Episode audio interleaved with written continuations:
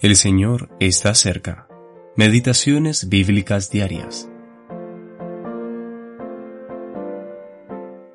El deseo de la carne es contra el espíritu, y el del espíritu es contra la carne, y estos se oponen entre sí. Gálatas capítulo 5, versículo 17. La oposición entre el espíritu y la carne. Mientras esté en este mundo, el creyente no está ni jamás estará libre del pecado que mora en él. Tampoco estará libre del peligro de cometer cualquier tipo de mal, y jamás estará seguro, excepto cuando siente su debilidad y camina por fe en dependencia de Dios.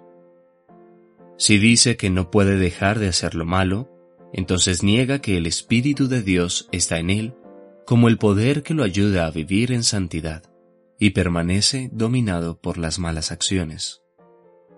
Si dice que es santo o espiritual y se centra en lo que él es en sí mismo, entonces el yo está en acción, en otro tipo de forma, la cual es aún más peligrosa, y en la práctica ha negado que el Espíritu de Dios es el poder para producir santidad.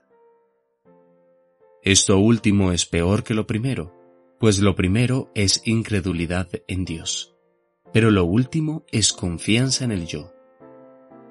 La verdad es que hay un conflicto constante dentro de todo hijo de Dios, el Espíritu está continuamente buscando frenar lo malo, así como conduciendo lo bueno.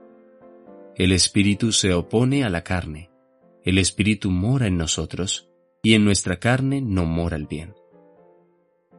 Hemos sido llamados a la libertad, a ser libres delante de Dios, no a satisfacernos a nosotros mismos o entregarnos a nuestras pasiones.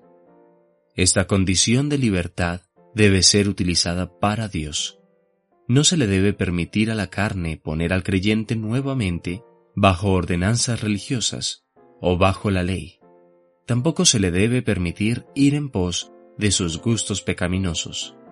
La libertad debe ser utilizada para servir a Dios. La libertad dada divinamente está marcada por la humildad y la santidad, por la paz y el gozo.